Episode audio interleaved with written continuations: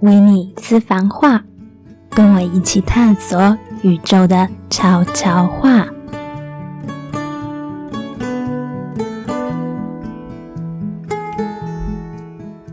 Hello，我是维尼，你今天好吗？在这个疫情升温的当下呀，我觉得好像应该先问候大家一下。虽然对我来说，日子没有太大的不同。我本来就很习惯宅在家中的日子了，因为在家里我真的有很多事情可以去做，例如练习呼吸、练习瑜伽、看书、冥想，甚至是写写文章，还有录 podcast 嘛。所以在这个当下，大家在家里听 podcast 好像也是一个不错的选择，对吧？但是我知道，对很多人来说，疫情的升温一定创造了很多的不方便，或是很多的不容易。虽然现在大家都出不了门，但我想要透过今天的节目，从我的口中带大家去经历一段不一样的旅程。那今天呢，我又再度恢复成单口相声的模式了。上一集节目呢，我找了其他 podcaster 一起合作嘛。反应好像还不错，所以大家是不是其实比较喜欢听我跟别人就是瞎聊天，还是你们其实喜欢我自己一个人的分享啊？欢迎你在 Apple Podcast 帮我打新评分，顺便留言告诉我你到底喜欢什么样的模式喽，我才能产出更多符合大家需求的内容喽。好喽，那现在废话不多说，我就直接切入今天的主题啦。我想跟大家聊一个我非常向往的旅程，那就是朝圣之路。不知道大家有没有听过西班牙朝圣之路？顾名思义呢，它主要的位置就是位于西班牙。那为什么是说主要，而不是说它就在西班牙？是因为呢，朝圣之路其实分为好几条的路线。是从不同的国家出发，但只要终点是位于西班牙北部的圣地亚哥德孔波斯特拉，都可以称作为 Camino 朝圣之路。那至于它为什么会叫朝圣之路呢？到底是在朝什么圣呢？就是听到“圣”这个字啊，应该不难猜想，说是跟宗教有一点关联，对吧？没错呢。相传耶稣的十二门徒之一圣雅各的遗体就安葬于朝圣之路的终点圣地亚哥的大教堂之内，所以那个教堂呢，成为了天主教朝圣的圣地之一。中世纪以后，就有络绎不绝的人会前去朝圣，以至于呢，它就形成了非常有名的一条道路。但到了我们现在这个时代啊，许多人前去其实早就已经跟宗教没有关系了，而是想要借由这段旅程去重新找回自己。圣雅各之路呢，也已经被联合国教科文组织登录为世界文化遗产喽。那这条朝圣之路有分为葡萄牙之路、北方之路、南方之路。而其中最为大众所知，也是最多人去选择的，就是法国之路，意味着起点是从法国出发，一路走到西班牙。那全长呢有将近八百公里，大部分人呢徒步走完全程的时间大约需要三十到四十天，官方的建议则是大概三十四天左右。那可想而知，这么长的一段路绝对不会是平坦的康庄大道，而是要翻山越岭的哦。听到这里，应该有人会觉得非常不可思议，对不对？感觉像是苦行僧的旅程。以现在交通如此发达的年代啊，我们到哪里几乎都是坐车嘛，怎么会有人愿意连续走路步行一个多月？但偏偏呢？就是越来越多人都喜欢自己去找苦吃，会买机票跑到欧洲去虐待自己。当然，也有很多人，他们本来就住在欧洲，然后只是会去到西班牙这个地方走这条路而已。那其实呢，我也是其中一个非常想去那边感受到底有多辛苦的人呐。好，那说到这里，你一定想说，究竟这条路有什么魅力呀？怎么会让每年有这么多人前仆后继的要去到那里呢？那许多人是因为遇到生命的转折，于是选择踏上朝圣之路的。有些人可能是伴侣过世啊，或是儿女过世，或是父母过世；而有些人可能是刚离婚，或是刚离职；也有人是生了一场大病之后才去那里的。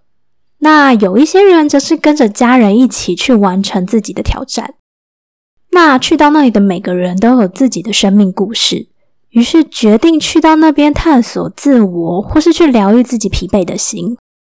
透过暂时抛下原本生活中的所有一切，一路上就只能跟自己对话和相处的过程，去找回对生命的热情，或是生命的新方向。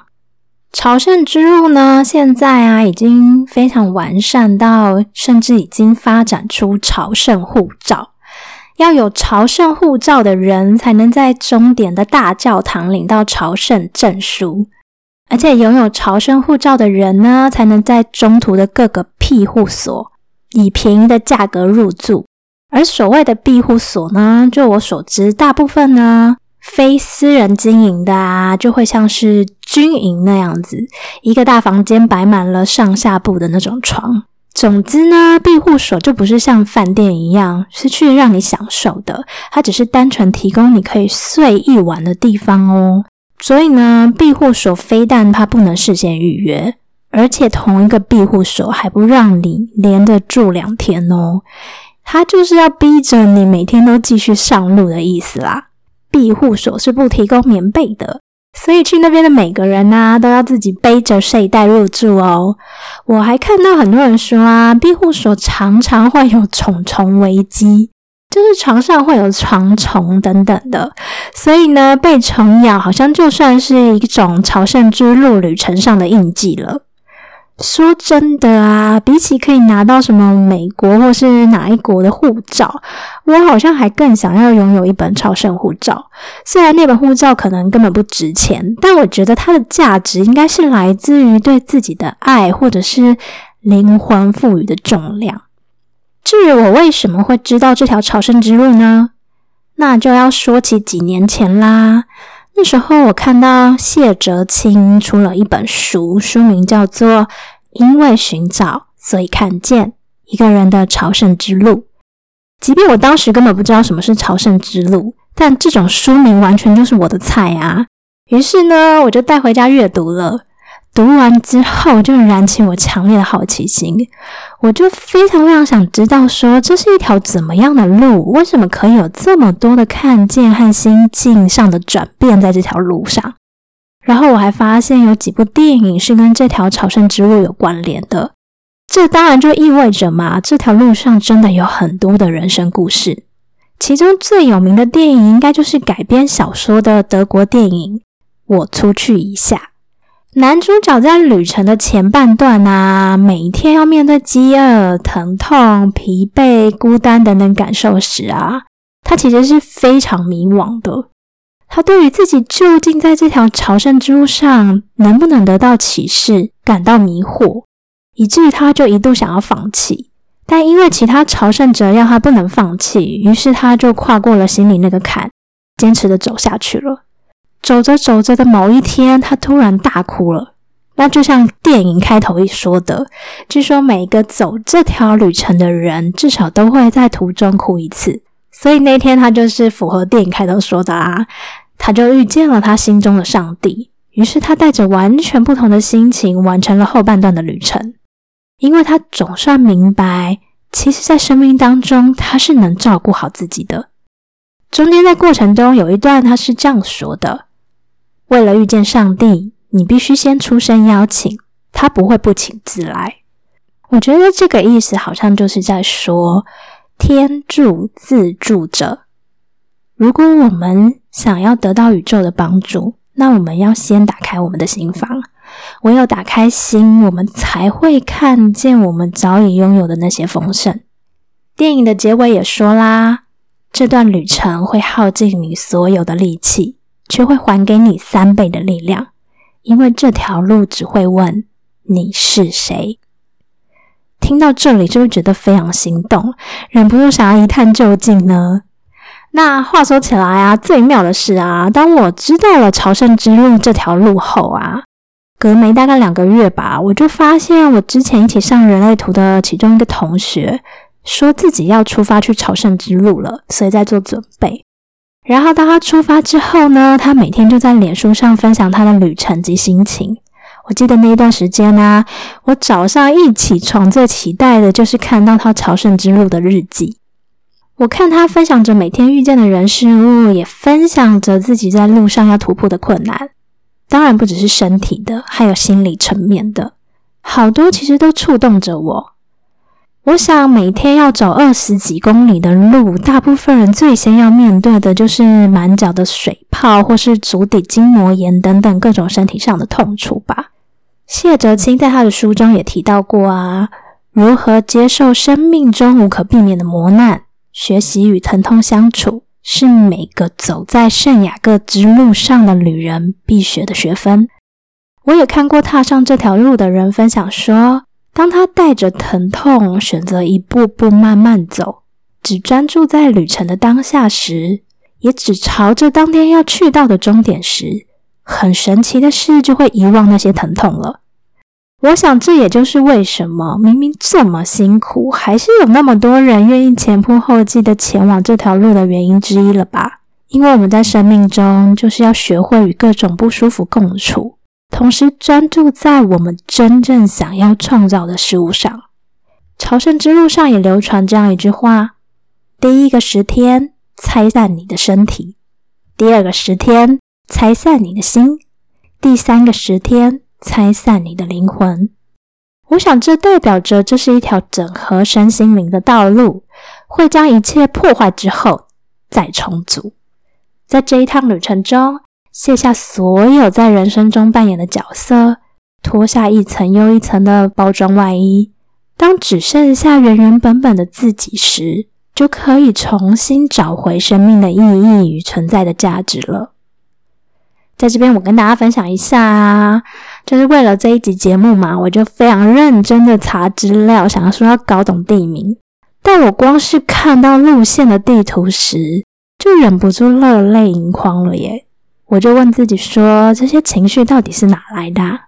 感觉那好像是一种从灵魂深处涌上来的悸动，在告诉我自己说，此生一定要去一次的那种感觉。老实说。身为妈妈，又在单亲的状态下，要离开小孩四十天，真的是一个很不容易的事情。所以我就想说啊，好，那就等我女儿长大，我要约她跟我一起去印一下我们在朝圣之路上的足迹，感觉会非常有意义耶。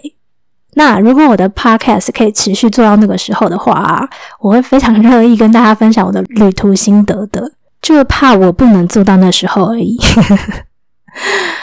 好啦，当然啦，诚实面对自己这件事情，或是要与自己相处，不一定要去西班牙才能做得到嘛。只要我们愿意找回自己的旅程，是随时都可以开始的。只要在生活中既能留点时间给自己，那就是属于自己最独特的那条朝圣之路了吧。像是我觉得啊，找回自己的这段旅程。我其实已经在几年前就展开了，这一路的风景真的也只有我自己才会懂。我真的也是翻过了许多心中的层层高山呢。至于呢，如果有不知道如何开始面对自己的人，我是强烈推荐可以试试看静心冥想的方式。当我真的开始每天都留时间给自己冥想之后啊，就感觉到自己前进的步伐加快非常的多。更懂得如何接纳自己了，所以在这边真的是邀请大家可以试试看。接着，我想要跟大家分享两千零九年的时候啊，最触动我心的一个相遇。如果你以为接下来我要跟你聊风花雪月的爱情，那你恐怕要失望喽。其实我是要聊韩国拍的一部实境综艺节目，叫做《西班牙寄宿家庭》。当我知道这个节目是要在朝圣之路上的某个小镇派三个男艺人去经营庇护所时，对朝圣之路这么有兴趣的我，当然是马上把这个节目列为必看清单呐。当初我真的是每一周安档追着看的耶，然后也每周跟着感动的掉眼泪。听说是因为韩国近几年啊，非常多人去走这条朝圣之路，于是才会衍生出这样的想法去制作这个节目。那我想是因为韩国社会比起台湾更为传统。加上韩国近几年发展迅速，所以人们生活的压力是非常的大，才会有这么多人选择停下来重新检视自己吧。那节目是选在西班牙西北部的一个小镇拍摄，位置大约是在朝圣之路距离终点的最后三分之一处。那个村庄在节目里面看起来真的超美的。制作单位呢，在那边租了一个。暂时没有营业的修道院下来，经营成了提供韩国食物的庇护所。总共经营了九天，同样是使用朝圣者护照才能记住，然后提供非常便宜的住宿和食物。但因为是拍摄节目，不计成本嘛，所以他提供的环境和食物绝对是物超所值。所以我看节目中的技术者都说，这是他们住过最好的庇护所了。那也因为是真人秀，是无法预期每天到底会有多少技术者来，也无法得知技术者的身份或国籍，所以每天会因为各式人马的聚集而产生出很不一样的火花。这就是那个节目非常好看的地方。透过每天晚餐的时刻，朝圣者们聚在一起吃晚餐啊，分享啊，就会看到每个人不同的生命故事。有些人可能是第七次、第八次走上这条路了，然后其中也有一个年纪最大的是一个六十五岁的阿姨来到了这里。她是因为一直都是弹钢琴的，然后经营着学院，但因为手受伤了，也就是她不能弹钢琴，于是她就提早退休了，选择一个人来到这里。哦，那真的是一个你会觉得不可思议，然后又很感动的一个瞬间。那我觉得，在这个实境秀里面啊，众多朝圣者的对话之中，最值得一提的是啊，关于行李等于恐惧的这个论点。有一天，有一个韩国人就分享，他后来把自己的羽绒外套也丢掉了。另外一个人就在旁边附和说：“对啊，丢掉行李就等于丢掉恐惧。”我想是这样的，在还没有上路之前，我们对旅程可能会充满了各种想象。于是会因为各种担心，准备相对应的物品。怕冷，可能就会带很多保暖的衣物嘛，甚至是暖暖包吧。怕晒呢，可能就会准备很多防晒用品啊。怕饿的，就会准备各种干粮。说到底，就是一开始是带着各种恐惧上路的，直到慢慢发现那些恐惧只是让行李加重，于是背负在身上的重担就很多很多的时候。才会愿意抛下那些可以舍去的，学着化繁为简，真正的去正视自己需要的东西。我从那段对话中就明白了，朝圣之路就是要人们在旅途中学会一件一件丢掉不再需要的物品，也等于去面对自己的恐惧，一点一滴的向恐惧道别，于是就会开始厘清自己生命当中真正想要的事物了吧。其实人生不也是一个旅途？我们很长也是带着恐惧上路的。我觉得这就是很相似的道理。说起来，其实我们人真的很犯贱，对不对？就是要透过这种朝圣之路非常痛苦的感受，然后折磨自己身心的方式，才能去领悟到生命要对我们诉说的是什么。那如果呢？要说看完这个实境节目，对我而言最大的体悟是什么？我会说，是懂得在人生路上传递一份温暖的重要性。基本上，因为庇护所所处位置的关系嘛，大部分人住进那个地方的时候啊，都是旅程的第二十几天了。那如此长的时间都吃欧洲食物，对亚洲人来说，其实是非常难习惯的。毕竟他们去那边也不是去玩乐享受嘛。每天进食也只是为了果腹，让自己可以有体力继续旅程，因此也不太可能特别走到更远的地方去找符合自己口味的美食。所以呢，对于去到节目经营的这间庇护所的韩国人而言呢，可以说是二十几天以来第一次接触到家乡味。我其实非常难忘记那些韩国人脸上吃到食物的那一瞬间感动和满足的表情。但其实不止韩国人，然后连其他国家的人都可以看到他们很满足，然后很享受的那个感觉。而其实那三位男艺人呢，也是尽其所能的供给最丰盛美味的料理和他们能给出的服务。那我从每一个住进去的人的言语和表情中，完全可以感受到那是一趟非常不容易的旅程，也理解到每个人在那一路上一定都穿越了许多自己的困顿与挣扎。在疲惫的路上啊，西班牙寄宿家庭这个节目。给出的那一份温暖啊，大概就有点像是久旱逢甘霖一般吧，可以让这群人身心充足电，再继续走到终点。那也让我突然明白了，也许我在生命当中想做的事情就是如此简单。说起来，人生也是一段充满各种挑战的旅程。若是我能在许多人的人生旅程中，如同这个西班牙民宿一样，提供一点温暖。让人找到继续前进的勇气与动力，那对我来说真的会非常有意义吧。所以啊，我也是在不断摸索着自己是要如何找到方法，为更多人的生命给出那份需要的温暖。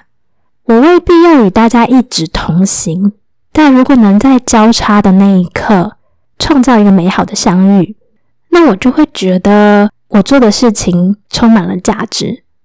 也许现在你听到的 Podcast 也会是其中一个我与你们相遇的方式吧。如果我有温暖过你，请你也不要吝啬让我知道哦。也许呢，你的回馈也能温暖到我啊。